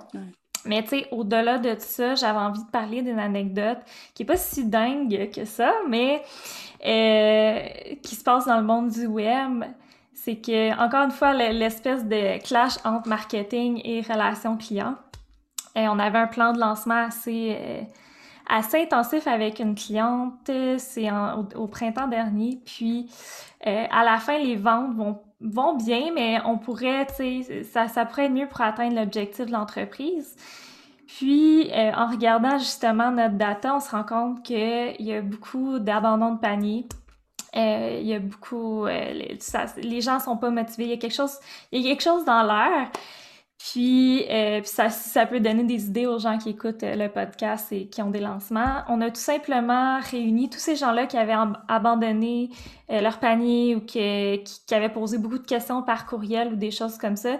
Puis on a créé un petit événement privé, donc avec la propriétaire de l'entreprise qui s'est assis pendant une heure euh, avec ces personnes-là et qui a tout simplement répondu aux questions. Donc, il n'y avait pas de pitch de vente, il n'y avait pas... Euh, il avait pas de bénéfices tata, qui mm. étaient euh, reparlés. C'était tout simplement la propriétaire avec les gens qui hésitaient, les gens qui avaient manifesté visiblement un intérêt, mais qui n'étaient pas prêts tout simplement à prendre action. Puis, ça a été l'action qui a le plus fait bouger les choses vers l'objectif euh, de l'entreprise. Donc, quand on parle de proaction, puis euh, de customer care qui est une force de vente, je pense que c'est un bel exemple, une belle anecdote qui s'est passée mm. assez récemment. On parle beaucoup d'empathie, de, de, feeling, etc. Mais il ne faut pas laisser non plus, non plus de côté les données et les datas, comme tu dis, parce que si vous n'aviez pas analysé euh, ces données-là, vous n'auriez pas pu vous rendre compte, en fait, qu'il y avait beaucoup d'abandon de panier. Mais ce que je dis tout le temps, c'est que le data, c'est pas juste de collecter pour stocker mm. euh, nos clients, c'est de l'information proactive, c'est de l'information mm. qui est là avant qu'ils se rendent jusqu'à ton service à clientèle pour te dire carrément le, problème ou euh, la friction qu'ils ressentent. Cédric, est-ce que c'est une anecdote de chez Apple que tu vas nous conter aujourd'hui? Peut-être. Peut-être. Oui, moi j'en ai d'autres sur euh, d'autres choses, mais c'est vrai que j'en pense à une qui, qui a trait aussi à Apple, mais parce qu'aussi Apple, quand on utilise les produits, on met des choses dedans et on a l'impression qu'on met toute notre vie dedans. Et du coup, je ne vais pas forcément vous parler d'un client qui arrive mécontent euh, par rapport à ce qui lui arrive, parce que en fait, il y a une dame qui arrive au service technique et qui est, euh, on, on sent qu'elle n'est pas bien, mais on ne sait pas pourquoi, donc on la fait attendre. On vient me chercher, on me dit c'est pas moi qui vais m'occuper de la personne au service technique, mais on me dit tu pourrais aller voir cette dame-là et discuter avec cette dame-là. Mais déjà, le niveau de service qu'on peut avoir, c'est qu'on va chercher quelqu'un, on sait qu'il va pouvoir euh, rentrer en mm. relation, essayer de comprendre ce qui se passe, parce que la personne était bizarre. En plus, quand j'arrive, le mari arrive et lui dit c'est bon, ils ont réparé? Non, bon, bah, je repars. Je me sens hyper angoissé aussi. Je me dis qu'est-ce qui se passe? Et, euh, et en fait, je discute, euh, fil en aiguille, j'essayais un peu de sonder. Et en fait, c'était très compliqué à gérer parce que le téléphone ne fonctionnait plus. Mm il y avait des photos dedans de son fils qu'elle venait de perdre. Ok. Donc vous vous retrouvez dans une situation où vous ne savez pas si vous allez pouvoir réparer le téléphone et vous avez l'impression que vous avez une responsabilité qui dépasse votre responsabilité. C'est-à-dire que d'un seul coup, vous n'êtes plus juste là en train de dire on répare un téléphone, on en change, on... qu'est-ce qu'on fait? Et c'était hyper compliqué à gérer. Euh, pour faire simple, l'action, elle se finit quand même super bien. On arrive à faire redémarrer le téléphone. Euh, et du coup, après, on lui propose, euh, plus, elle avait son ordinateur qui n'était pas très loin, c'était pas un Mac. Et, euh, et du coup, non, mais c'est, dans l'histoire, c'est intéressant parce que c'était pas un Mac, mais du coup, euh, je me suis proposé quand même de l'aider à récupérer les photos dans son ordinateur parce qu'on ne pouvait pas les mettre dans le nôtre. On ne voulait mm. pas les laisser repartir, en fait, sans qu'elle ait remis ses photos quelque part, en fait, parce qu'on a fait redémarrer le téléphone, mais on n'était pas sûr du téléphone, et parce que c'était arrivé, on ne sait jamais. Euh, et, du coup, bah, j'ai accompagné cette dame à. Elle a, acheté un disque dur sur place. Les disques durs sont prévus que pour les Mac, donc il a fallu transformer le disque dur pour qu'il marche sur PC. Et quelque chose que normalement on ne fait pas chez Apple, euh, aider les gens sur un ordinateur. Comme je disais, il faut connaître ses process et il faut savoir euh, quand est-ce qu'il faut les dépasser ou pas. Et là, il fallait dépasser les process en fait. Et du coup, on a aidé cette personne. Elle est repartie avec son disque dur, etc. Parce qu'on a mis les photos dans l'ordinateur plus dans un disque dur. On voulait vraiment qu'elle reparte, qu'elle ait plus de, ce qui fait qu'elle bah, est revenue, elle a acheté un Mac, parce qu'avec une phrase hyper importante, et c'est surtout ça sur quoi je voudrais insister sur cette histoire, c'est qu'elle m'a dit à un moment donné, mais si ça n'avait pas été un téléphone Apple, j'aurais fait comment? Mm. Et d'un seul coup, en fin de compte, bah, le fait qu'on transforme le problème avec une vraie solution, c'est surtout que la personne s'est rendue compte qu'au-delà d'avoir du produit Apple, il y avait le service derrière. Et en fait, c'est ce service-là qui a fait la différence et qui a créé d'ailleurs une cliente qui maintenant est attachée à Apple. Euh, elle, passait juste dans la rue, elle venait nous voir. Ouais. Parce que pour elle, ce qu'on avait fait, c'était juste incroyable. Et ça, c'est des histoires. ça part d'une histoire qui peut être qui est assez glauque, même presque. Parce que quand vous arrivez dans cette histoire, vous vous dites Ah ouais, c'est compliqué quand même. Et au final, c'est une, ça se transforme en super histoire. Alors, on ne lui a pas ramené son fils, mais une partie, entre guillemets, des souvenirs. Des, euh, et c'est euh, ah, c'est fort. on parlait d'émotion. Euh, des fois, mm. quand on travaille aussi dans ces trucs-là, on en reçoit de l'émotion. Mais, mais on, est content de pouvoir aider les gens. Et je crois que c'est ça le plus important c'est qu'on est là pour aider les gens, en fait. On est là pour aider des personnes c'est pas la notion de client ou de choses comme ça, on aide des personnes en fait. Et euh, oui, on travaille pour Apple, elle a un PC, mais c'est pas un problème en fait. C'était plus du tout une histoire de, PC ou de, Mac, c'est une histoire de cette dame-là, elle est en galère, est-ce que je peux l'aider? Oui, on y va quoi. Moi, ce que je retiens euh, surtout, euh, excuse-moi de te couper parce que non, je veux vraiment approfondir ça. ce que tu as dit, c'est super important. Connaître ses process, mais savoir quand les dépasser. Et ça, mm. je pense que c'est une excellente leçon qu'on on doit tous appliquer. On conseille beaucoup d'avoir des process pour nous faciliter la vie en tant qu'entrepreneur, pour faciliter la vie de nos clients. Mais là, comme on l'a vu avec ton exemple, et je pense que vous avez peut-être déjà tous vécu ça, et puis même toi, Marine aussi, tu as, été plus loin que, ce que tu aurais dû faire avec cette cliente brésilienne qui venait de perdre sa maman, c'est que dépasser les process pour euh, retrouver l'humain en fait. Et là en fait, il y a plus, comme tu dis, il n'y a plus de question de tes clients, pas clients, t'as acheté le produit ou pas, c'est genre une relation d'être humain à être humain qui veut juste aider et essayer de rendre le sourire à cette personne en fait. Et ça, ça fait la différence. Il faut sortir du script. C'est ça. Ouais, complètement. complètement. Ça. Bah, de toute façon, la, la, relation, la relation client, c'est de la confiance et du mm. respect.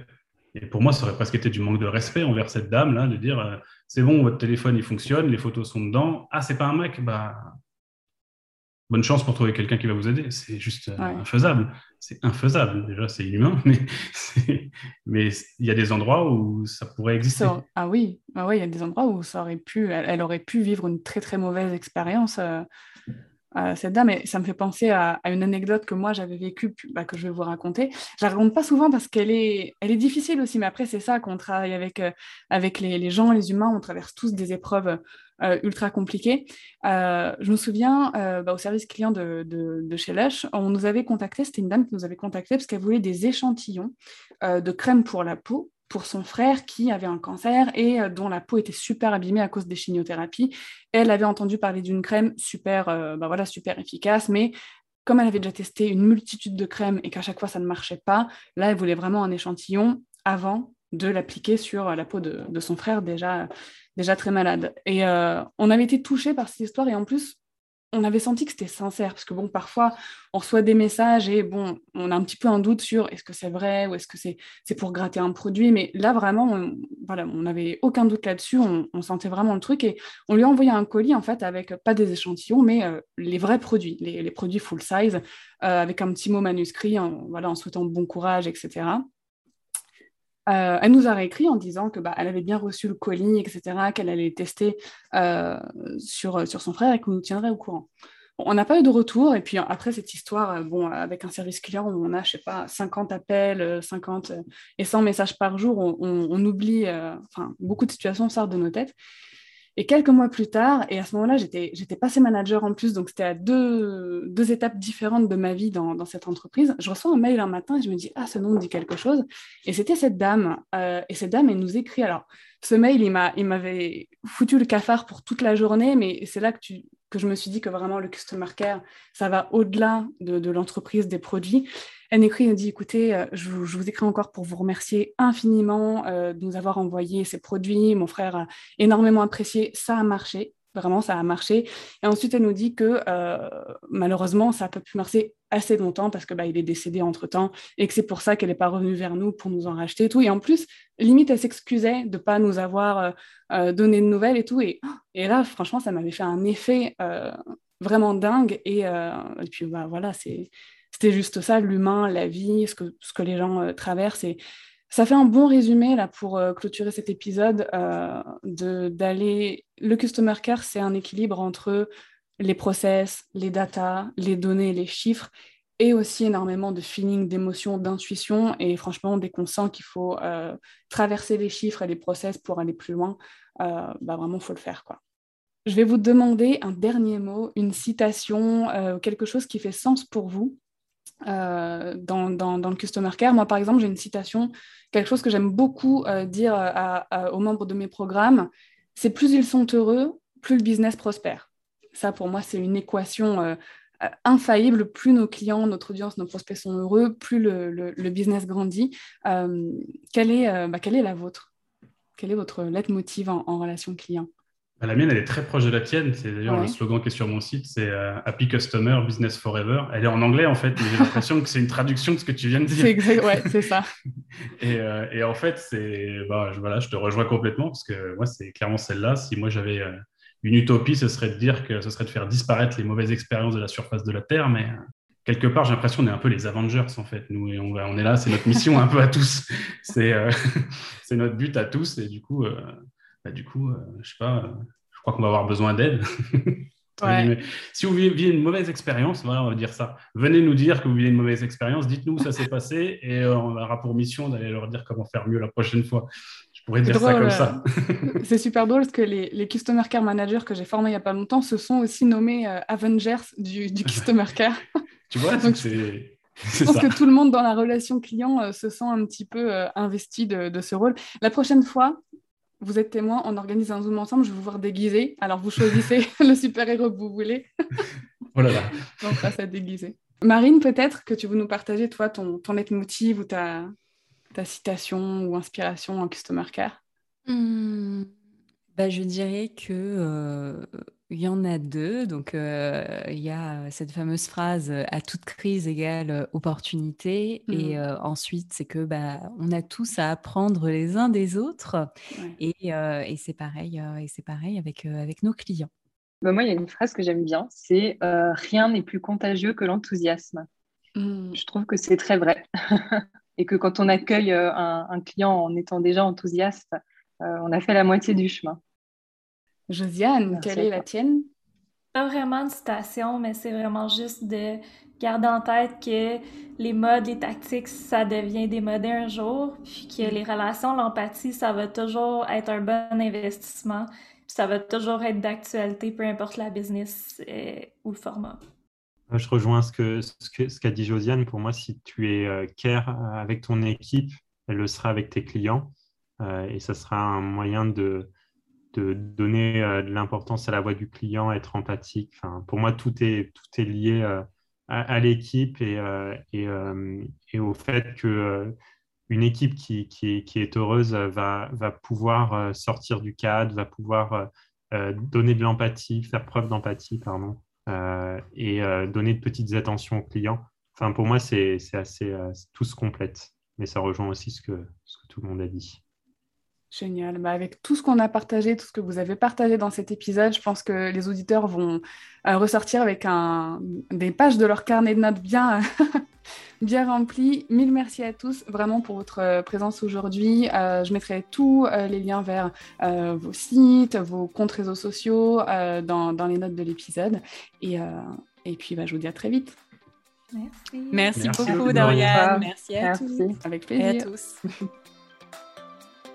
Un grand merci à toi d'avoir écouté cet épisode très spécial jusqu'au bout. J'espère que le concept de table ronde t'aura plu pour fêter ce centième épisode ensemble. Je mets dans les notes de l'épisode bien évidemment tous les liens des experts que tu as pu entendre dans cet épisode. Tu pourras retrouver leur site, leurs réseaux sociaux. N'hésite pas à me faire un retour sur cet épisode, ce que t'en as pensé, si tu as aimé. J'ai publié un post euh, dédié sur Instagram, donc je t'invite à ouvrir le débat sur les sujets qu'on a abordés aujourd'hui avec moi. À très vite